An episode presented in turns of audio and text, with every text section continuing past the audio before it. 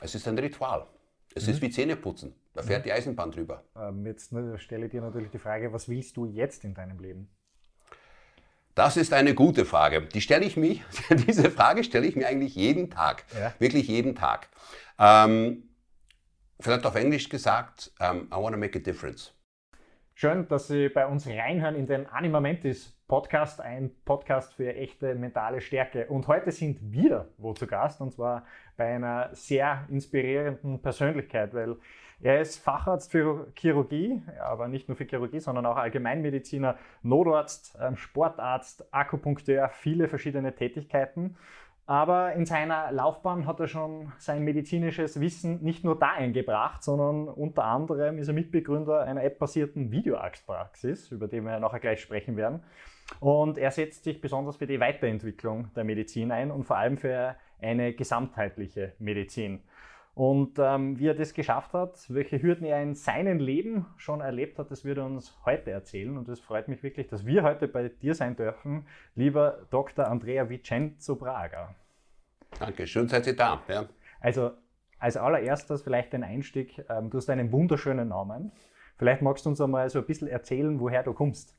Ja, ich weiß es selber nicht so genau. Nein, Scherz beiseite. Äh, mein Vater kommt aus Süditalien, aus Apulien.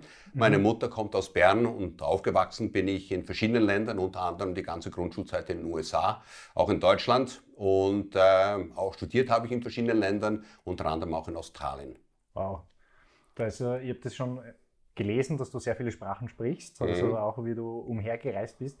Nimm uns vielleicht so ein bisschen auf deinen Lebensweg mit ähm, wie das alles so mit dem kleinen Andrea begonnen hat, wo, bis er heute so da sitzt, wie er da sitzt. Wie er da sitzt. Ja, wahrscheinlich ist eben genau dieser Lebensweg, der ähm, mich dahin gebracht hat. Also wie gesagt, geboren in Bern, aufgewachsen in den USA und dann ähm, übersiedelt nach Deutschland, nach Nordrhein-Westfalen. Ein rechter kultureller Schock, wenn man da von, von dem mittleren Westen äh, der, der USA kommt, dann äh, in den Ruhrpott hinein ähm, dann wieder zurück zum Studieren oder respektive Gymnasium fertig machen und zum Studieren dann vorwiegend nach Bern und eben dann nach Australien. Und ich habe dann auch in der Schweiz meine Facharztausbildung zum Chirurgen begonnen, mhm. ähm, größtenteils in der Zentralschweiz in einem sehr großen Spital, im Kantonsspital Luzern, das eben auch diese umfassende und eigentlich ganzheitliche, wenn man mhm. das hier schon nennen kann, ähm, chirurgische Ausbildung erlaubt. Das heißt, ich konnte alle Fächer durchlaufen in einem ziemlich strikten, auch ziemlich harten Curriculum.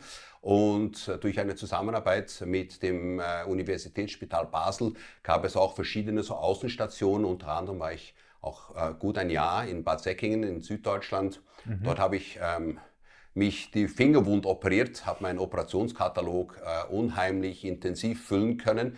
Gleichzeitig wurde ich dort auch zum Notarzt ausgebildet. Mhm. Ähm, das heißt, ich bin äh, auch approbierter deutscher Notarzt, so kommt es eben auch noch ins, ins Curriculum hinein. Und dann noch mit einer gewissen Zeit am, am Unispital Basel ähm, bin ich dann wieder zurück nach Luzern und wurde dann von dort ähm, Oberarzt und stellvertretender Chefarzt am Kantonsspital in Sarnen. Das ist ein so mittelgroßes Spital im, in der Zentralschweiz. Mhm. Ähm, dort hat sich dann eine große Wende meines Lebens stattgefunden, nämlich ich habe früher aktiv getanzt in einer Showformation und ähm, bei einem dieser Trainings ähm, gab es einen Tanzunfall in dem Sinne, eine missratene Hebefigur hat dann dazu geführt, dass sich der fünfte Lendenwirbelbogen ja. meines, meines, meine, meiner Wirbelsäule abgebrochen ist und über ein Jahr lang hat sich dann die, die Wirbelsäule nach vorne geschoben, sogenanntes Wirbelgleiten und hat dann dazu geführt, dass ich praktisch gelähmt war. Ja. Ich bin ein Jahr lang rumgelaufen mit Korsett und mit unheimlichen Schmerzen. Gleichzeitig habe ich weiter operiert und bis dann wirklich die Lähmungen eingetreten sind, sodass ich eigentlich fast nicht mehr gehen und vor allem nicht mehr stehen konnte, ja. die dann dazu geführt haben, dass eben sehr viel Chirurgie dann bei mir passiert ist. Man musste drei Wirbel versteifen. Und ich dachte, ja, jetzt bin ich da ein paar Monate auf Rehab und so und dann werde ich wieder einsteigen. Ja. Und dann hat mir der Kollege, der mich verschraubt hat, gesagt, du kannst du dir vorstellen, was anderes zu tun als die nächsten 30 Jahre. Ich war da knapp 35 Jahre alt, ähm, als die nächsten 30 Jahre 10 Stunden pro Tag für übergebeugt zu arbeiten. Ja. Das wird nicht gut kommen. Und da ist für mich eine, eine Welt zusammengebrochen. Ich habe Medizin studiert, um Chirurg zu werden. Ja. Punkt. Und ähm, stand dann plötzlich da und musste mir überlegen, was ich mit meiner jetzt plötzlich verschwundenen Existenz tun sollte. Und da ich eigentlich immer in den Spitälern schon eigentlich als ganz junger Assistent äh, in den Prozessen drin war, Super User IT, ähm, habe hab, äh, ähm, so diese Patientenpfade geschrieben. Damals haben wir begonnen mit Standardisierung. Ich habe ähm, auch so diese, diese ganzen ähm, Wund, ähm, Ordnungs-, äh, Wundversorgungsprinzipien ähm, begonnen auch zu, zu systematisieren, ja. habe dann auch so Nachbehandlungsprinzipien ähm, ähm, begonnen zu systematisieren und schließlich auch dazu geführt, dass ich äh, in der Chirurgie in, in, in Sarnen die ISO-Zertifizierung der Abteilung begleitet habe. Mhm. Das heißt, ich war immer eigentlich in diesem auch Management-Teil drin, ähm, habe gleichzeitig auch verschiedene standespolitische Funktionen inne gehabt. Es gibt in der Schweiz der sogenannte Verband der Schweizerischen Assistenz- und Oberärzte, das ist eigentlich der Kurie der Spitalsärzte mhm. und, und war dort ähm, schließlich Präsident der Zentralschweizer ähm, Spitäler und maßgeblich auch an der 50-Stunden-Woche ähm, ja. diese durchzusetzen beteiligt. Das heißt auch immer so ein bisschen Standespolitisches mit auch dabei. Und auf jeden Fall ähm, ist dann dieses geschehen und dann habe ich mir überlegt, was tue ich jetzt mit meinem Leben? Äh, ich, ich, ich habe jetzt wirklich keine Lust mehr, noch jetzt irgendwie eine, eine Facharztausbildung zum, zum Kinderpsychiater zu machen ja. oder so, sondern ich bin halt auch manuell begabt und, und, Freude daran und, und ich mag auch, ich habe eben auch das ganze, die ganze notärztliche Tätigkeit, sei es Boden- oder Luftgebunden, extrem geliebt, schnelle mhm. Entscheidungen, äh, Logistik mit einbeziehen zu müssen und so, ein bisschen Action und so, das, das hat mir schon Spaß gemacht. Gleichzeitig ähm, habe ich auch eine militärische Karriere ähm, mhm. gemacht. In, in, der Schweiz ist das üblich, auch als, Miliz, ähm, als Milizler und habe dann eigentlich dort äh, zuerst als Artillerist und dann bin ich in die Sanitätstruppen eingekommen und habe dann eigentlich dort auch die Laufbahn ähm, zum Offizier gemacht, die mhm. dann eben auch mit diesem Rückenproblem dann ein, ein jähes Ende oder eine Zäsur gefunden hat, ja. die dann aber später auch wieder aufgenommen wurde. Lustigerweise wurde ich dann äh, plötzlich wieder vom Militär angefragt und habe dann ähm, plötzlich begonnen, nachdem ich ziemlich lange dann im Management war, wieder Rekrutierungen zu machen okay. als, als äh, Rekrutierungsarzt ja. und bin dann dort auch vielleicht diesen Weg noch fertig zu machen ähm, vom, vom damals neu gewählten äh, Oberfeldarzt, das ist der Divisionär, das ist die, der oberste, ähm, der, der, Chef der Schweizer, ähm, der Sanitätstruppen der Schweizer Armee, hat mich dann in seinen Stab geholt. Ja. Und dann habe ich eigentlich eine zehn Jahre unterbrochene militärische Karriere wieder begonnen und bin jetzt nach wie vor, auch als 53-Jähriger, noch aktiv als Oberstleutnant im Stab der Sanität. Ja. Und bin da in sehr vielen interessanten Sachen mit involviert gewesen unter anderem übrigens auch in, also es ist meine dritte oder vierte Pandemie eigentlich und war auch eingebunden in, in sehr interessanten Missionen, zum Beispiel auch Ebola in Süd, äh, in, im Westen von Afrika. Ja. Aber zurück vielleicht zu, zur anderen Karriere. Ich stand da hier vor äh, jetzt wirklich nicht wissend, wie ich weitergehen sollte. Ich dachte, also ich muss jetzt diese Chance packen. Ich möchte sehr gerne mein medizinisches Wissen und vielleicht mit dem, was ich so im Management gelernt hatte, ja. Äh, und übrigens dumm auch der Ausflug ins Militär. Militär war eigentlich meine erste Management-Ausbildung. Und da kamen damals diese sogenannten Klinikmanager auf. Das heißt, äh, größere Spitäler haben dann so eine Zwischenfunktion zwischen Klinikleitung und administrativer Leitung gesucht, um eben auch sehr viele von diesen ähm, vielleicht äh, althergebrachten, äh, eingefahrenen Prozessen neu zu denken, die Dienstleistungen neu aufzubauen und so. Und ich habe mich dreimal beworben, ja. äh, großen Spitälern, und bin jedes Mal als Zweitletzter ähm, dann eben nicht gewählt worden und jedes Mal mit derselben Begründung. Als Kaderarzt sind sie uns zu teuer und, okay. sie, haben keine, und sie haben keine ökonomische Ausbildung. Ja. Da habe ich gesagt, was tue ich jetzt? Also, das kann es ja nicht sein. Und habe mich dann entschlossen, ich mache das, was ich mir geschworen habe, mache ich nie mehr. Ich bin zurück an die Uni ja. Habe ähm, das Glück gehabt, dass ich ein Programm gefunden habe, das übrigens ähm, auch unterstützt wurde damals von der Invalidenversicherung. Ich habe mit denen einen Deal gemacht. Ich mache eine zusätzliche Ausbildung, studiere nochmal. Dafür verzichte ich auf irgendwelche Rentenansprüche. Ähm, und die haben mir dann mitfinanziert, dass ich ähm, an der Universität Bern am Institut für Finanzmanagement, das ist ein, ein, ein, ein, Partnerprogramm mit der Simons Business School in Rochester, mhm. ähm, ein, ein äh, finanzbasiertes MBA-Programm hat, das über zwei Jahre gedauert hat. Und ich habe dort eben dann meine Ökonomie nachgeholt und das zusammen noch mit einem sogenannten Dual Degree an der Simons Business School in Rochester. Ja, wirklich aufregendes Leben bis, also es geht ja danach noch weiter, aber vielleicht nimm uns mit zu dem. Du hast ähm, vorher klar gesagt, okay, du wirst Chirurg, Punkt. Genau, so ist es. genau. Ähm, bist es auch dann geworden und hast ja da ganze Energie da reingesteckt. Ähm, und plötzlich kommt so ein Moment, wo es dann nicht mehr geht, wo eigentlich das zusammenbricht. Wie ist der da gegangen und vor allem, wie hast du dir aus dem wieder rausgeholt? Also ganz natürlich, wo, wo dieser Rat kam, ich sollte mhm. mir was anderes suchen, ist, ist für mich schon eine Welt zusammengebrochen. Ähm, muss schon sagen, also so jetzt habe ich, jetzt habe ich wirklich eigentlich fast 20 Jahre investiert, um dahin zu kommen. Ja. Ähm, und, und, und jetzt schon nur davon eben sechs Jahre Studium, äh, sechs Jahre, fast sieben Jahre Facharztausbildung noch dazu und so. Das, pff, ähm, ja, und dann kam noch dazu existenzielle Ängste natürlich, weil ähm, nach wie vor ist es, glaube ich, immer noch in vielen Spitälern so, aber die Kaderarztverträge, die waren eigentlich Jahresverträge und mhm. die wurden laufend einfach erneuert, meistens stillschweigend. Und wo dann so klar war, das wird wahrscheinlich länger dauern, bis ich wieder fit bin, wurde einfach mein Vertrag nicht erneuert. Okay. Das heißt, ich stand plötzlich einfach da und ja. ja. Und ähm, relativ schnell wurde mir klar, jetzt musst du einfach was tun. Und ich glaube, wenn, wenn es etwas gibt in meinem Leben, ähm, was sich durchzieht, schon als Kind immer, ist tun. Äh, nicht lange jammern, nicht, nicht, nicht, nicht drüber grübeln, ja. sondern was sind zurückschauen im Sinne von die Erfahrung, die ich habe. Dieser Schatz kann mir niemand nehmen.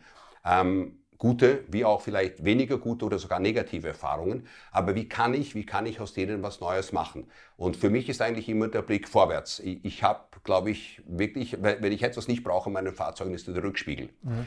Ähm, und ich glaube, das hat mich sofort ähm, immer die, die, ich sehe immer die Möglichkeiten, ich sehe immer ähm, Türen, die sich aufgehen. Ich sage mhm. immer, wenn eine Tür zugeht, geht mindestens ein Fenster auf. Mhm. Man muss es aber nur, man muss dann einfach zu diesem Fenster hingehen. Ja. Aber wenn du jetzt bei dem Punkt bleibst, du siehst es und du gehst auch dann hin, wie macht es jemand, der diese Tür noch nicht erkennt? Hast du für den auch so ein bisschen einen Tipp? Weil das ist ja auch die Stärke, dass man diese Türen sieht, okay, da geht gerade was auf und ähm, dass man nicht blind gegen die Wand rennt die ganze Zeit. Ich glaube es, und da ist vielleicht meine meine Lebensgeschichte wichtig dazu. Äh, ich musste mich ja immer wieder adaptieren. Ich habe keine Kindergartenfreunde. Ich, ja. ich habe acht Schulen besucht. Also ich, ich war immer gezwungen, schon als kleiner Bub, wir sind, wo ich, ich wurde sieben in den USA. Ich musste mich schon damals, und ich habe meine Mutter letztens gefragt, du, wie war das eigentlich, wo wir da in die USA gegangen sind? Äh, meine, meine Klassenkamera, ich war gerade in der ersten Klasse fertig, ja, und so, ähm, musste so diese ganzen Freudeumfeld und so. Und sie hat gesagt, immer, du hast immer das Abenteuer gesehen. Es war ja. nicht irgendwie ein Abschied, sondern es war, was kommt Neues. Ja? Ja. Und ich glaube dadurch, dass ich mich immer wieder assimilieren musste, ich musste mich sprachlich, ich konnte kein Wort Englisch. Lustigerweise habe ich ein paar Wochen, ein paar Monate bevor wir in den USA gezogen sind, habe ich immer so diese Englischsendung, die damals am Fernsehen lief in den 70er Jahren angeschaut und so und, und habe dann aber innerhalb zum Beispiel eines Dreivierteljahres äh, meine amerikanische Klasse aufgeholt mit Englisch. Das heißt, ich sprachlich wieder fließend so mit dabei mhm. und musste mich auch dort in dieses ganz Neue wieder ein, ein, äh, einfinden, einleben. Und, und dasselbe, noch viel krasser war es dann eigentlich nach Deutschland zurück. Weil wo wir nach Deutschland zurückgekommen sind, ich konnte kein Deutsch. Ich habe eigentlich nie wirklich äh, Hochdeutsch oder so gelernt, ja. also ein bisschen da in der Schule, aber sonst in der, zu Hause wurde Italienisch gesprochen, in den USA draußen Englisch, ähm, de, den Berner Dialekt mit der Großmutter oder wenn wir in Urlaub waren und dann komme ich plötzlich in den Ruhrpott mit 13 Jahren und du kannst keinen Satz auf Deutsch schreiben. Du bist zwar schulisch viel weiter, weil das Schulsystem ja. viel stärker war dort, wir waren in den USA als in Deutschland das war, obwohl ich ins Gymnasium dort dann auch eingestiegen bin und musste mich wieder ganz neu, ganz neue äh, Kultur, neue Art und ich meine, ähm, wenn wirklich der Unterschied zwischen diesem offenherzigen Willkommen ähm, heißen im, im, im amerikanischen Raum, wo wirklich, wirklich unglaublich sehr, auch sehr schnell von der Nachbarschaft und Freunden mhm. war, war in Deutschland genau das Umgekehrte. Äh, in Nordrhein-Westfalen, das war eher schwierig. Also auch, ich sage nicht, dass es nicht liebe Leute waren, aber es war, da war eher mehr so der Fremdling als ähm, willkommen, du bist ein Neuer. Ja? ja? Und also immer wieder dieses, dieses, sich, dieses sich assimilieren. Und, und auch meine Eltern haben sich geschieden, wo ich zehn Jahre alt war. Man musste plötzlich sich dann auch da hier neu. Mein Vater ist nach Südafrika, das heißt auch wirklich weit weg. Wir haben ihn alle zwei Jahre gesehen und so. Und man musste sich da immer wieder auch mit neuen Situationen auseinandersetzen, schon als Kleiner. Und ich ja. glaube, das ist natürlich ein Vorteil, den ich habe. Ich war gewohnt, mich anzupassen, mich umzuschauen, ähm, wie kann ich mich, wie kann ich überleben? Ja. Wie, kann ich, wie kann ich das Beste aus der Situation machen? Also du bist ein sehr energiegeladener Mensch und ähm, auch sehr neugierig, wie die jetzt so auch ähm, Sehr neugierig. Ja, sehr, halte übrigens für besonders wichtig, dass man das ist. Ja. Ähm, du hast mir aber im Vorgespräch auch erzählt, dass es zwei Phasen in deinem Leben gegeben hat, wo du auch das Gefühl hast, okay, es geht nicht mehr. Also du bist schon fast ähm, direkt, ich glaube, du hast das genannt, ausgebrannt. Ich bin ausgebrannt, ja. Ich bin ausgebrannt. Ich hatte dann, vielleicht eben noch, machen wir noch kurz die Geschichte fertig, mhm. wo ich dann mit dem, mit, dem, mit dem Ökonomiestudium und mit dem MBA fertig war, habe ich mir gedacht, was mache ich jetzt damit? Ja. Und ich hatte so drei Wege mir vorgestellt. Das eine war Spitalmanagement, logischerweise. Dann, es, es kamen auch diese verschiedenen Beratungsfirmen auf mich zu, McKinsey und Co. Ja. Die haben damals auch viel Ärzte gesucht, die natürlich strategisch denken, problemslösungsorientiert sind und so. Haben das dann auch angeschaut und gesagt, glaube ich nicht, war eine Meld. Oder die Industrie. Das heißt die Pharma oder die MedTech. Ja. Und wie es so wollte, kam die Pharma, ähm, hat gerade wirklich das perfekte Package für mich. Ähm, eine, eine äh, übrigens auch, äh, wo die, Dach, die Dachführung in, in, hier in Wien war, ähm, die sich ausbauen wollte in die chirurgischen Produkte, also interventionelle mhm. Produkte. Und dann haben sie mich zuerst als medizinischen Direktor und dann sehr schnell die Linienfunktion genommen äh, für diese strategischen ähm, Produkte. Es ging da so um ein Kleberflies für die Chirurgie. Ja super, ich war der Kunde in der eigenen Firma drin und war unheimlich erfolgreich, weil ich habe dort auch, statt dass ich diesen klassischen Pharmaverkaufsweg ähm, bestritten habe, habe ich gesagt, für den Chirurg musst du Probleme lösen. Du musst nicht hingehen und schöne Fotos zeigen. Das interessiert kein Mensch. Ja. Mhm. Sondern ich habe meine Leute ausgebildet im OP und sagte immer, ihr geht's alle, ihr verbringt, ihr verbringt 75 Prozent eurer Verkaufszeit im OP und helft dem Chirurgen Probleme lösen. Ja. Und wir waren unheimlich erfolgreich mit dem. Ja. Und, und von dort aus ähm, ging es dann wie das halt so ist in der Pharmawelt, verändert sich sehr viel, auch im Management etc. Das ist eine lange Geschichte. Ähm, kam es dazu, okay, ähm, dieser Weg, so geht nicht weiter. Und ähm, habe mich dann ähm, äh, entschlossen, dass eigentlich für mich das im Konzernleben das ist schon, ist schon toll, fliegst in der Welt herum, hast alle diese Meetings und, und mhm. äh, wichtigen Titel und verdienst auch gut und so. Aber irgendwie, es ist schon sehr viel, hat vorgegeben, sehr viel mühsames, also, also unheimlich viel ähm, sinnlose äh, Bürokratie und Administration. Sage ich möchte eigentlich wieder mehr Unternehmertum mhm. Und da hat es eine Gelegenheit gegeben, dass ein medizinaltechnisches Unternehmen, das interessanterweise Prothesen und Implantate hergestellt hat, die ich früher eingebaut habe als ja. Chirurg, ähm, die haben einen Nachfolger gesucht.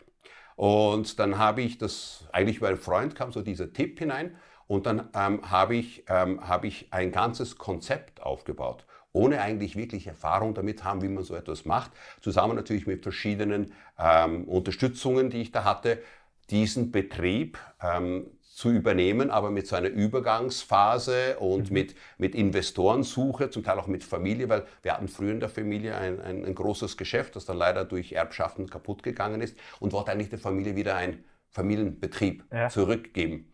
Und ähm, das war dann eine Riesenaufgabe. Und leider war es dann auch so, dass der damalige Besitzer nicht wirklich mit, mit, mit, mit sauberen Karten gespielt hat. Ähm, sehr viele ähm, Unklarheiten da blieben. Ähm, ist eine, auch wiederum eine sehr lange Geschichte dazu. Aber durch diese, durch diese, ich war als stellvertretender ähm, Geschäftsführer dort eingesetzt. Es durfte aber keiner wissen, wer ich bin im ganzen Betrieb. Also was okay. eigentlich meine Funktion war. Ja. Und da kamen so die verschiedenen, da kamen die ganzen Financiers Teil dazu, da kamen natürlich ähm, die Erwartungen, sage ich jetzt mal, der Familie, äh, dann kam diese, diese ein bisschen diese geknebelte ähm, Arbeitsmöglichkeiten, ja. die ich dort hatte, aufgrund eben dieser Non-Disclosure-Situation und so und die, sich dauernd in diesem Dreieck und ich habe dann gemerkt, was gespielt wurde und musste dann zu einem Zeitpunkt sagen, super Betrieb, gewisse Sachen so, aber so wie das aufgestellt ist, mhm. und mit dieser auch Intransparenz drin ist, ähm, wird das nicht gut gehen und musste vor den Familienrat oder Investorenrat treten und musste sagen, es tut mir leid, äh, wir haben jetzt sehr viel Zeit, Energie und Geld ja. investiert, ich kann das so nicht machen und ähm, musste eigentlich eingestehen, eigentlich eine, wie soll ich sagen, eine, eine, eine, eine Machtlosigkeit oder, ja. und, und eigentlich eine Niederlage für mich. Und ähm, das hat natürlich auch mit diesem wahnsinnigen ähm, psychologischen Druck, der da drin war, mhm. ähm, muss auch sagen, dass ich, glaube ich, das letzte halbe Jahr, wo ich dort diesen Betrieb jeden Morgen, wenn ich ins Auto gestiegen bin und morgens um halb sieben dorthin gefahren bin, Bauchschmerzen hatte. Ja. Wirklich, also so dieses, und, und, und da war plötzlich war der Ofen aus bei mir. Was sind so die, die, die wichtigsten Erkenntnisse daraus, die du gezogen hast für dich, für dein persönliches Leben und auch so, wo, wenn du zurückschaust, okay, das waren eigentlich so die wichtigsten Dinge, dass dir heute wieder gut geht? Also eines der, glaube ich, der wichtigsten Dinge ist erkennen, wirklich, wo ist das, wo ist das Problem. Ja?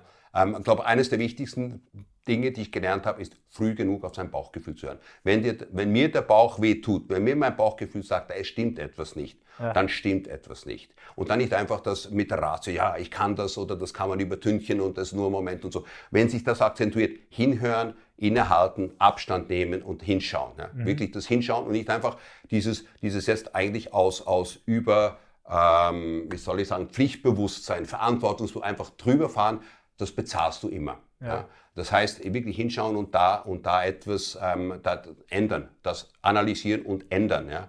Ähm, und, und, und ehrlich mit sich selbst sein. Ich glaube, das ist mal eine ganz wichtige Erkenntnis.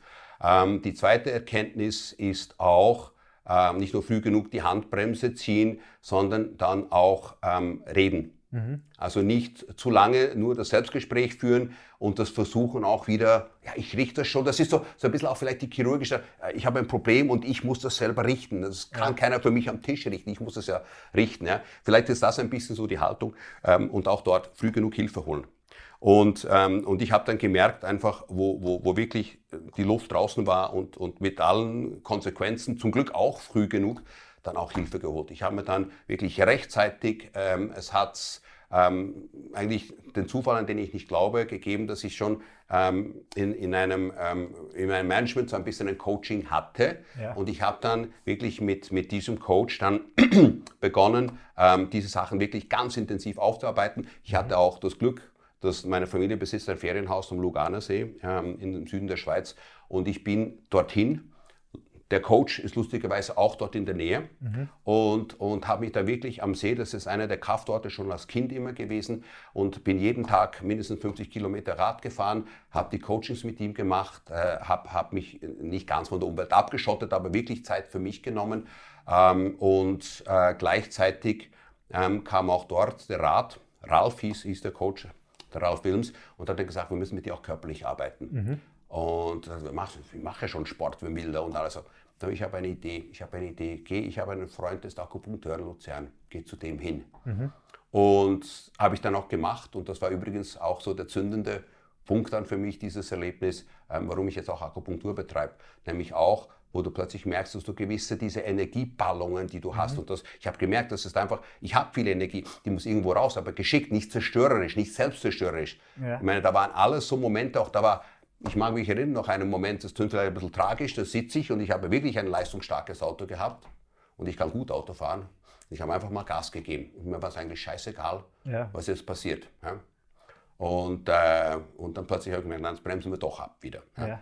Und, und, und dieses, diese Energien wieder anders zu lenken. Und ich glaube, da hat die Akupunktur, glaube ich, auch wesentlich dazu beigetragen, neben den Gesprächen und so weiter, sich wieder aufzurappeln. Und, und dann auch diese Konfrontation mit sich selbst. Weißt du, was willst du eigentlich? Ähm, was ist auch die Sachen richtig? Das hat auch meine Mutter immer gesagt. Die Sachen richtig wohin tun. Was ist wirklich dein Rucksack? Ja. Und was ist nicht dein Rucksack? Was sind Sachen, die woanders hingehören? Und wenn du die schaffst, diese abzugeben und nicht alles in sich hineinzufressen und, und äh, die, die Monkeys, äh, die, die einem da so umgehängt werden, dann auch, auch äh, wieder abzuhängen das ist ein wesentlicher ja. Bestandteil auch, glaube ich, einer, einer, sich wieder seelisch zu gesunden. Du hast gerade was ähm, Wichtiges gesagt, nämlich, ähm, was will man eigentlich? Ähm, jetzt ne, stelle ich dir natürlich die Frage, was willst du jetzt in deinem Leben? Das ist eine gute Frage. Die stelle ich mich, diese Frage stelle ich mir eigentlich jeden Tag. Ja. Wirklich jeden Tag. Ähm, vielleicht auf Englisch gesagt, um, ähm, I want to make a difference. Mhm. Ähm, ich, auf Deutsch kann ich es gar nicht so richtig sagen. ich möchte gerne also ich habe ich hab mir das auch überlegt im Vorfeld dieses Gesprächs eigentlich, wo setze ich meine Kraft ein? Ich setze eigentlich meine Kraft dafür ein, mal, sagen wir beruflich, mal wirklich gute, um nicht zu sagen exzellente Medizin zu machen. Mhm. Und zwar nicht einfach nur in einem ganz kleinen Teil, sondern ich will hier eine gute, ganzheitliche, reale Medizin machen, aber ich möchte auch Medizin zugänglich machen für die breite Bevölkerung, die vielleicht eben nicht so einen einfachen Zugang hat, das eben mit der mhm. Telemedizin in die Breite zu gehen, auch mit den, mit den modernen Medien ähm, so arbeiten zu können, dass es auch unserem Lifestyle entspricht und dass jeder äh, einfach nicht ähm, nur aufgrund jetzt einer, einer ähm, gesundheitspolitischen, wie soll ich sagen, Situation, wo halt einfach so diese, diese, diese Fabrikmedizin, wie sie in Österreich betrieben mhm. wird auf Kassenebene, sondern eben gute Medizin zu machen. Ich glaube, das ist das Berufliche, was ich gerne hätte. Das Zweite ist, grundsätzlich möchte ich glücklich sein und erfüllt sein. Mhm. Und etwas vom Wichtigsten von dem ist, ich möchte Spaß haben ja. an dem, was ich tue. Was heißt für dich Glück? Glück heißt für mich, Glück heißt für mich, ähm, ich, was ich da spüre. Das ist ja. eigentlich, eigentlich Glück. Glück heißt für mich, genügend Zeit haben für das, was ich gerne tue im Leben. Das heißt, meinen Sport zu betreiben, mit meiner Familie Zeit zu verbringen. Viel zu wenig Zeit, die ich mit meinem Sohn verbringe, aber trotzdem. Äh, und, und, und, und Spaß zu haben an dem, was ich tue, sei es privat oder sei es mhm. beruflich. Mhm. Das ist für mich, das ist für mich Glück. Wie haltest du dich jetzt gesund? Also nicht nur körperlich gesund, sondern vielleicht auch mental gesund. Hast du Routinen oder? Ja, naja, ich habe ich hab, ich hab viele Routinen. Ähm, eigentlich mit dem, mit, dem, mit dem Burnout oder mit dem, mit dem ersten Burnout habe ich, hab ich mir etwas angeeignet. Und zwar, ähm, ich habe jahrelang Kampfsport betrieben. Mhm und habe das dann irgendwann im, im Studium, also eigentlich die, die japanischen klassischen Sportarten, äh, Judo, äh, Karate und dann Aikido, und, und dann irgendwann im Studium hatte ich das Gefühl, ich habe keine Zeit mehr und was auch immer so. Und habe das dann gelassen und in einem, eigentlich in einem Management-Seminar, da wo ich eben auch den Ralph Wilms kennengelernt habe, das war verbunden, habe ich meine Frau übrigens hingeschickt und gesagt, du bist unausstehlich, ja? du, du bist sowas von geladen und, und, und, und, und gestresst. Und du musst jetzt mal schauen, dass du irgendwo wieder ein Ventil findest, wo ja. man wieder mit dir normal sein kann in dem Sinne. Und, und da war eben natürlich dieser, dies, dieser Life-Coach, wie du es nennen willst, und das war aber ein Seminar verbunden mit einem Shaolin, äh, mhm. da war ein Shaolin-Mönch ähm, mit dabei, der Xin Yan Bao. Und da war immer so ein Teil, so diese Gespräche, Coachings, was auch immer, und ähm, was aus der Shaolin heraus. Qigong, Kung Fu, so diese mhm. Sachen. Dann haben wir diese erste Stunde Qigong gemacht und sagt so, und jetzt habe ich wieder was gefunden, was ich jetzt zehn Jahre lang nicht hatte mhm. und wo ich, wo ich ähm, Ruhe finde, wo ich, wo ich den Kopfjazz mhm. wegkriegen kann, wo ich mich fokussieren kann. Und zwar nicht so, ich habe es vorhin auch gesagt im Vorgespräch, ich bin nicht der Typ, der eine Stunde lang irgendwo auf dem Kissen meditieren kann. Ja. Aber diese Verbindung beim Qigong, diese Bewegung, diese Meditation in Bewegung ist für mich genau das Richtige. Abgesehen davon, dass es natürlich auch für, für meinen Körper, für meinen Rücken und so weiter gut ist, gleich in der Früh sich mal auch wirklich alle, alle Teile des Körpers zu bewegen, zu dehnen mhm. und gleichzeitig eben auch mit der Atmung zusammen zur Ruhe zu kommen, ähm, die ganzen Geister der Nacht loszuwerden und sich auf den neuen Tag zu konzentrieren und zu freuen. Ja. Und das mache ich jetzt seit 17 Jahren jeden Tag. Ich habe es einmal ausgelassen, das war nach einem Transatlantikflug, mag ich mich genau erinnern, und sonst egal. Auch wenn ich irgendwo äh, Nachtzug, ich steige in der Früh aus, mehrmals, lustigerweise auch gerade unlängst, mit dem, mit dem Nachtzug, mit dem Autozug nach Feldkirch gefahren, steigst dort morgens um halb sieben oder sieben raus und so. Und währenddem das Auto abgeladen wird, stehe ich dort neben der Rampe und mache Qigong. Die mhm. Leute schauen zu. Ähm, das ist eine Routine, die ich Woher mache. nimmst du die Energie und die Kraft, dass du das jeden Tag machst? Es ist ein Ritual. Es mhm. ist wie Zähneputzen. Da fährt mhm. die Eisenbahn drüber. Okay. Also es ist, so, es ist eine, ein, es ist mehr als eine Gewohnheit. Wie gesagt, es ist ein Ritual. Ja. Ja. Das, das ich inzwischen jetzt auch noch ergänzt habe, natürlich zudem mit Affirmationen, die auch noch dazukommen, mhm. wie zum Beispiel auch jeden Morgen. Bei mir gibt es keine Frühtermine. In der Früh ist Qigong respektive, inzwischen gehe ich mit meiner Frau walken jeden Tag. Mhm. Wir haben eine Wiese gefunden da oben am, am, am, bei der Burg Liechtenstein. Dort wird Qigong gemacht, wird weitergewalkt. Dann komme ich nach Hause, dann schwimme ich einen Kilometer und dann beginnt der Tag. Okay. Das heißt, vor neun gibt es keine Termine. Ja. Da fährt die Eisenbahn drüber. Ja. Und das ist auch etwas, was dir für den ganzen Tag dann die Kraft ja. gibt und Rituale. Hast du am Abend auch ein Ritual? Ähm, ich habe ich hab, ich, ich hab weniger, weniger so ein ähm, neben, neben dem Waschritual natürlich ähm, hatte, ich, hatte ich nicht. Eine Zeit lang, eine Zeit lang war es dann so, um runterzukommen. Ja, wenn runterzukommen, habe ich das Gefühl gehabt, ich muss am Abend, bevor ich ins Bett gehe, eins kiffen. Ja. Einfach um irgendwie so, da war für mich so fertig, bis ich gemerkt habe, auch dort, du tust einfach im Prinzip nur, ähm, wie soll ich sagen, du musst dich praktisch fremd bremsen, weil mhm. du sonst nicht bremst. Ja. Ähm, das war so ein Ritual, glaube ich, nicht ist auch eines, aber vielleicht nicht gerade ein sinnvolles à la longue, kann man ja. eine Zeit lang machen. Ähm, und sonst, was ich jetzt versuche, ist, dass ich nicht mehr direkt, weil ich, ich bin ein Nachtmensch. Das heißt auch, wenn die Praxis fertig ist und dann eben äh, am Abend, zuerst Family Time natürlich, versuche ich auch jetzt auch bewusster noch einzuplanen, steht auch im Kalender drin, mhm. äh, ist, ist dann eben, dann, dann gehe ich wieder arbeiten. Ja? Und das kann natürlich, ich kann problemlos bis morgens zwei, drei und so weiter, aber dann beginnt eben der Tag dann doch ein bisschen früh, dass ich nicht direkt vom Bildschirm ins Bett gehe, sondern dass ich wirklich auch schaue, dass ich was lesen kann oder so. Okay. Und auch eine Zeit lang zum, zum bisschen runterkommen und einfach kein weißes Licht und so zu haben. Wenn zu dir in die Praxis Kinder kommen oder dein, dein eigenes, ähm, wie würdest du denen mentale Stärke erklären? Gute Frage. Gute Frage. Also ich glaube, eines der wichtigsten Punkte für die, für die, für die mentale Stärke ist erstmal wissen, wer bin ich. Ja? Mhm. Wer bin ich? Vertrauen in, in was ich kann. Ähm, auch wenn ich ein Perfektionist bin, im Prinzip in dem, was ich tue, I strive for perfection, but I'm not perfect. Mhm. Ja? Das auch akzeptieren, ähm, sich immer wieder auch etwas, was ich super gut kann und immer gut haben kann, Erfolge feiern. Mhm. Auch das, ich habe das gut gemacht. Das ist super. Es war vielleicht nicht perfekt, es war nicht ganz gut, aber haben wir gut gemacht. Wir haben vielleicht nicht 4-0 gewonnen, aber 3-1. Ja. Ja. So, so diese, diese Geschichten und so und, und eben auch das, das, das, ähm, das, das sich Selbstbewusstsein, cool gemacht. Auf zum nächsten. Ja.